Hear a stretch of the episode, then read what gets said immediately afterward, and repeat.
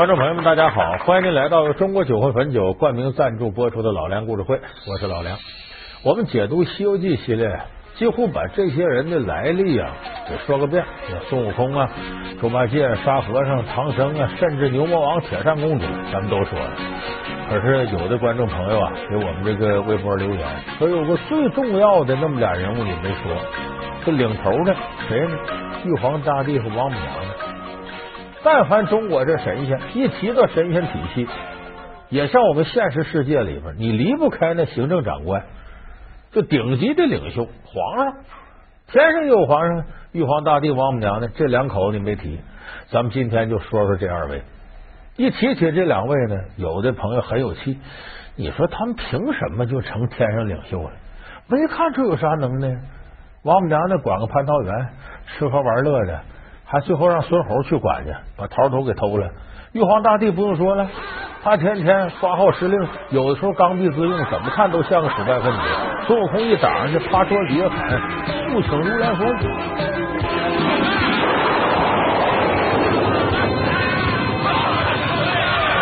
快去请如来佛祖！没能耐，他这个人怎么能当上皇上呢？咱今天就给大伙说说玉皇大帝和王母娘娘是怎么来的。那么，咱们先说这玉皇大帝。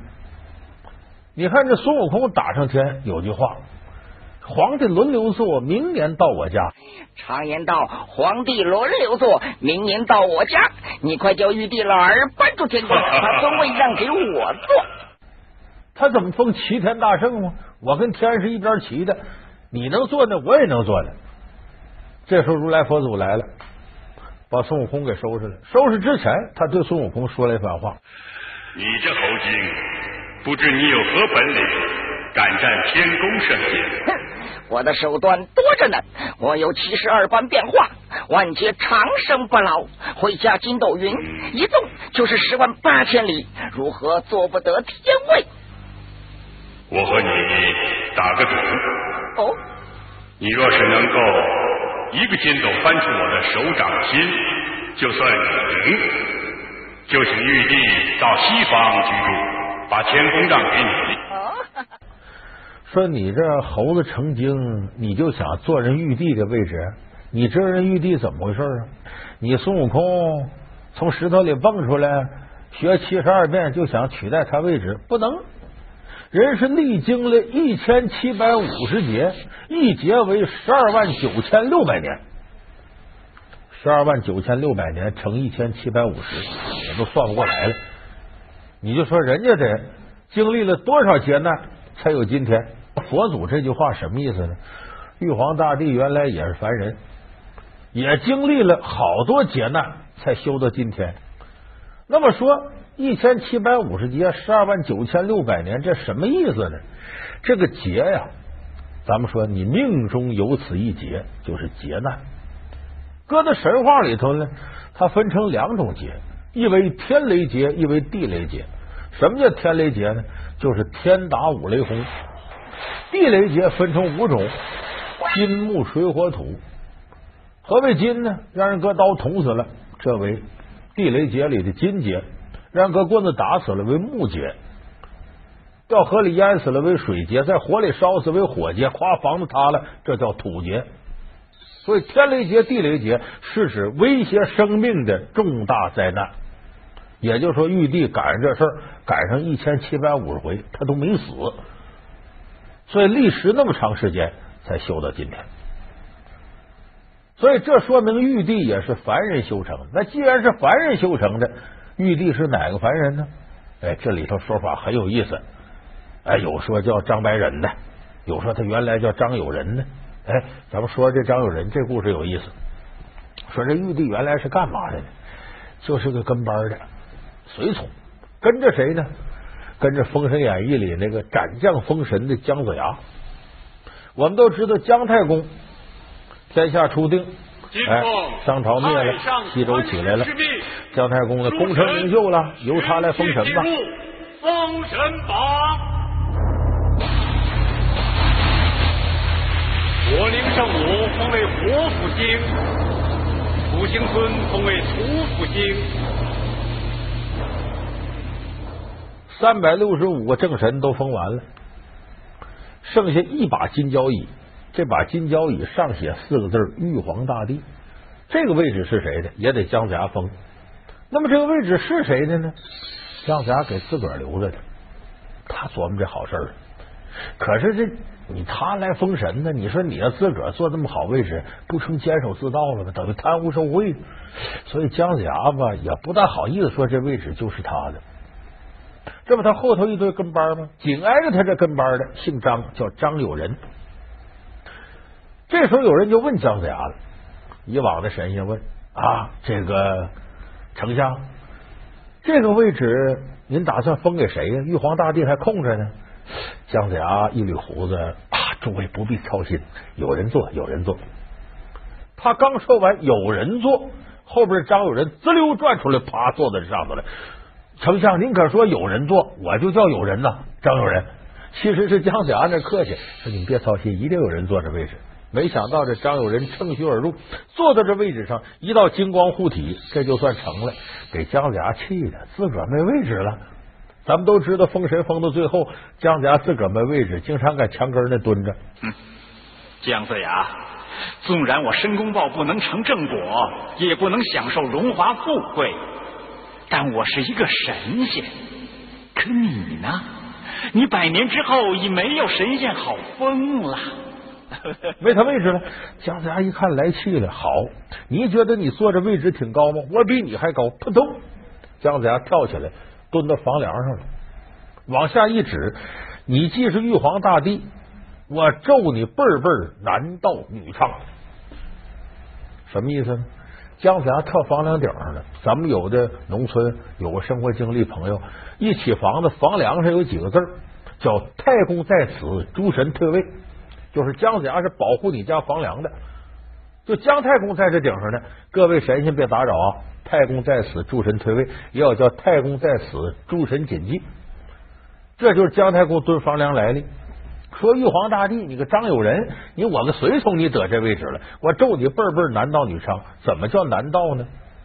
有时候晚上咱们看天上滋溜有个流星，这时候窜那头去，据说那是玉皇大帝的儿子。这个星叫贼星，会偷东西，叫为男盗。女娼是怎么回事呢？玉皇大帝的妹妹跑到人间去了，跟别人通婚了，生下了杨戬、杨二郎，再加上妹妹杨婵，就三圣母。后来三圣母这玉皇大帝的外甥女儿也四番下界，与书生刘彦昌结为夫妇，生下个小孩叫沉香。后来劈山救母，宝莲灯的故事。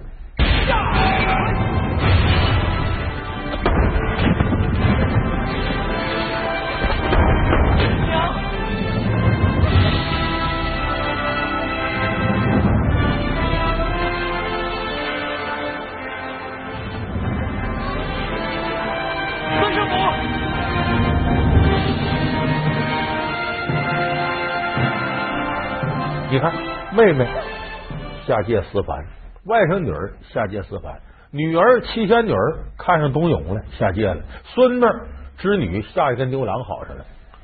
这在过去违背原来的天庭规矩，这属于不守妇道。所以说，你儿子辈辈为贼，女儿辈辈为娼，男盗女娼。说这是姜子牙恨的你个张友仁，你把我座给占了啊！说这是个有趣故事，当然这个故事咱一听那就是扯淡。还有人说玉皇大帝怎么来的呢？说他是道教的跟班的。说原来啊跟着这个三清后头。说三清是什么呢？咱们一说道教，老子一气化三清，都供这三位。三清是什么呢？是玉清元始天尊、太清道德天尊、上清灵宝天尊。这位三清都是老子一个人画的三个化身。说这仨人身边呢有两个道童伺候，一个叫玉皇，一个叫玉帝。后来呢，仿照人间的皇帝，他俩就合二为一了，就叫玉皇大帝吧，简称也叫玉帝。也就说呢，这玉皇大帝呢是三清跟班的。说白了，就像我们现在说，这玉皇大帝呢就算是总统，三清呢就是宗教领袖。还有人说他跟这道教有关。其实这些无稽之谈。这玉皇大帝在中国民间兴盛啊，是宋以后的事儿。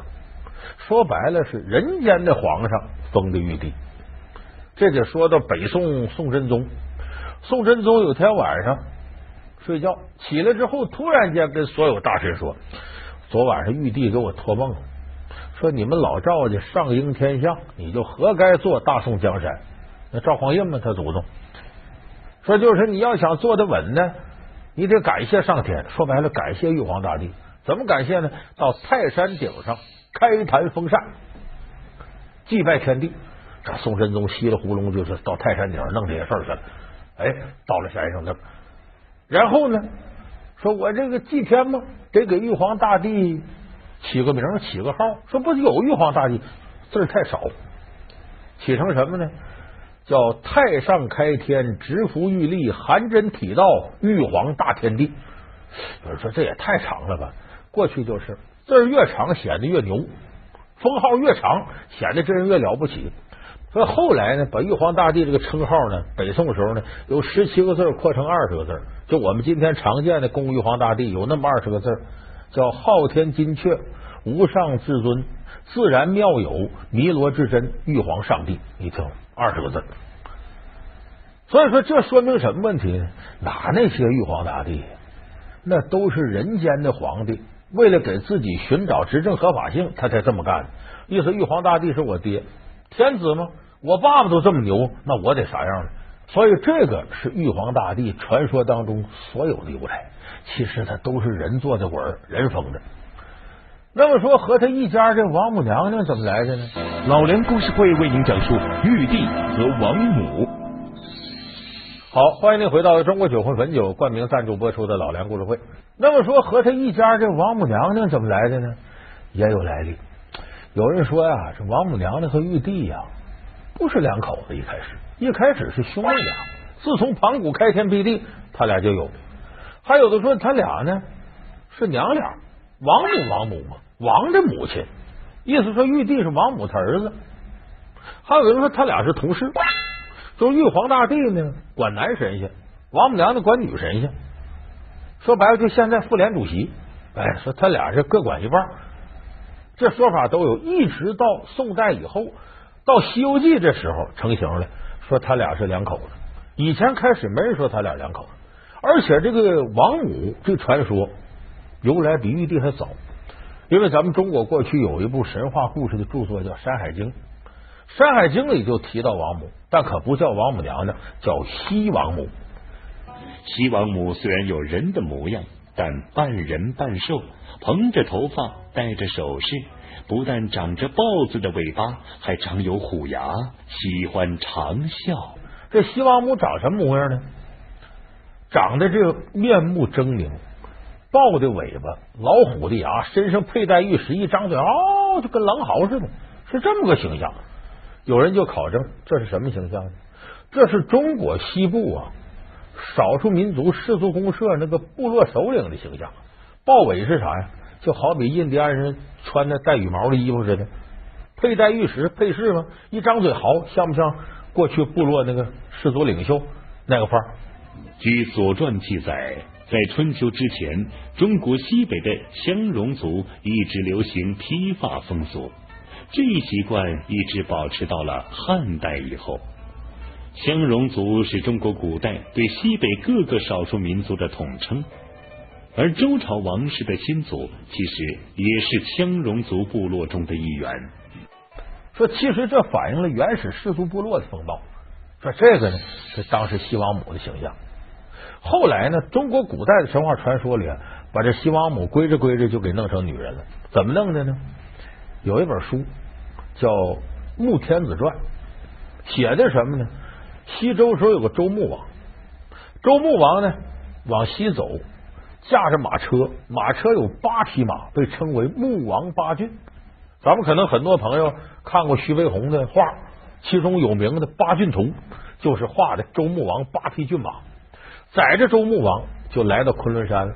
说这西王母就在昆仑山，昆仑山乃是仙山。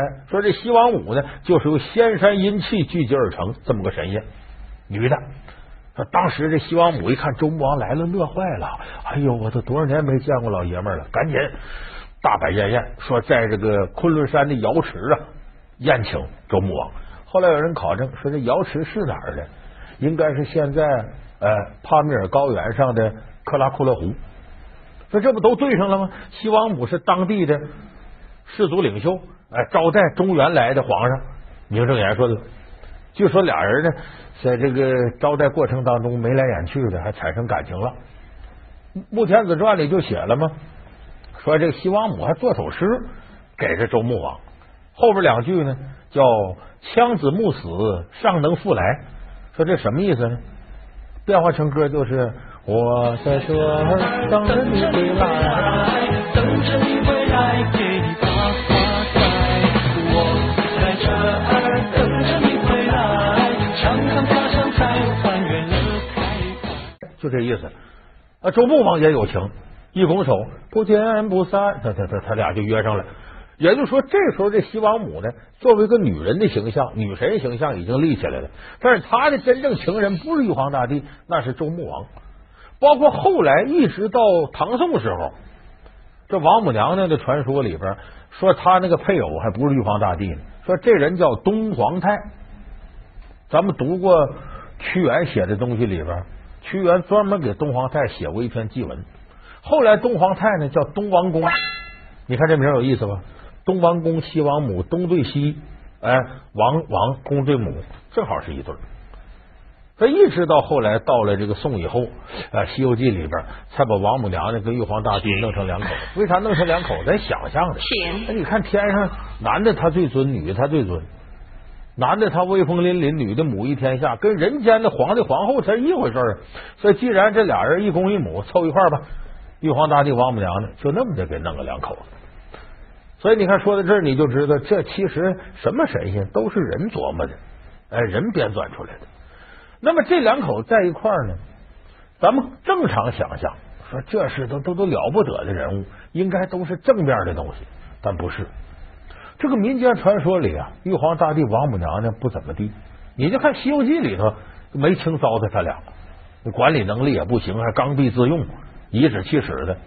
有人说这两口子呀，日子都不好好过。说这老两口都有事儿，啊，说外头都有人。说这什么？有人就说说，你看玉帝跟谁好呢？跟嫦娥。说哪儿写这事儿呢？你看猪八戒是怎么下的界？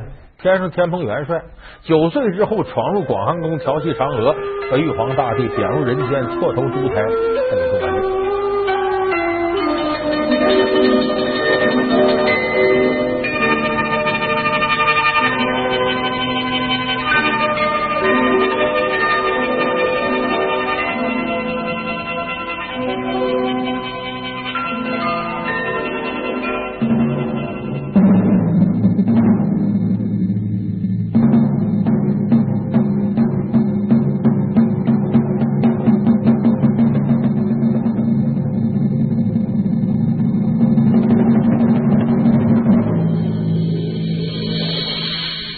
贬入人间一开始可不是要这种方式，直接砍头，把天蓬元帅杀了。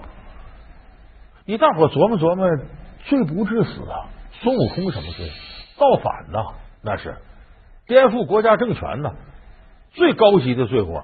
就这罪过，最终也不过来个终身监禁，其实是五百年有期徒刑。唐僧把他给放了吧？后来佛祖压到五行山底下了。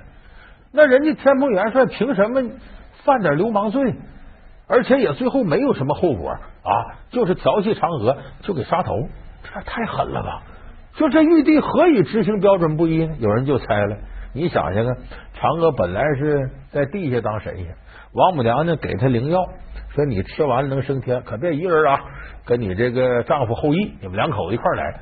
结果嫦娥就好奇，好奇害死猫，自个儿先把药吃了，噌飞起来了，上天了。上天到广寒宫，寂寞无比。他这是寂寞了，王母娘娘已经人到中年了，虽然虚娘半老，但这姿色也不怎么样了。玉皇大帝在天上天天琢磨，这嫦娥这么漂亮，有人说动歪歪心思了。大王母娘娘看着噔噔的，玉皇大帝畏其如虎，不敢有举动。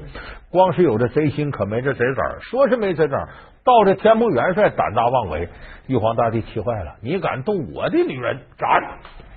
所以才有严惩猪八戒这说法。但是我说这，您就这么一听，这基本就是咱们瞎猜。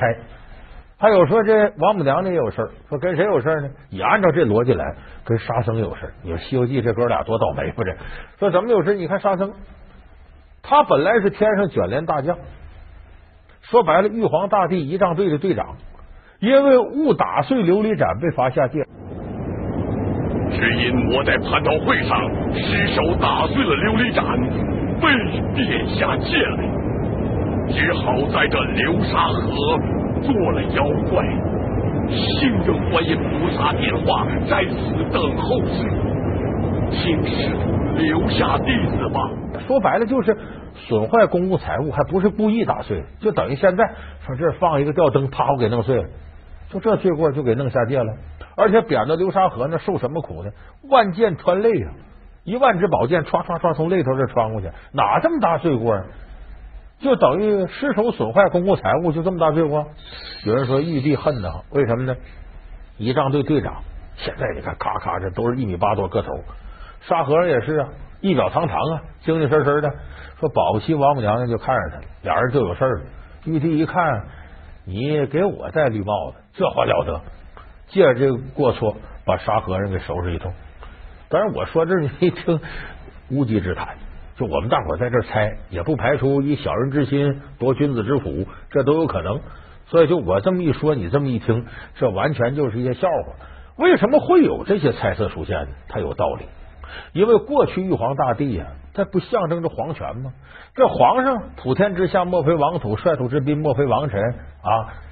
这个荼毒天下人之肝脑，离散天下人子女曰：“此无产业之花息也。”这是我产业的利息，随便祸害老百姓，大家对皇权心里恨呐，恨是恨呢。你骂皇上不行，那逮着还了得吗？砍头。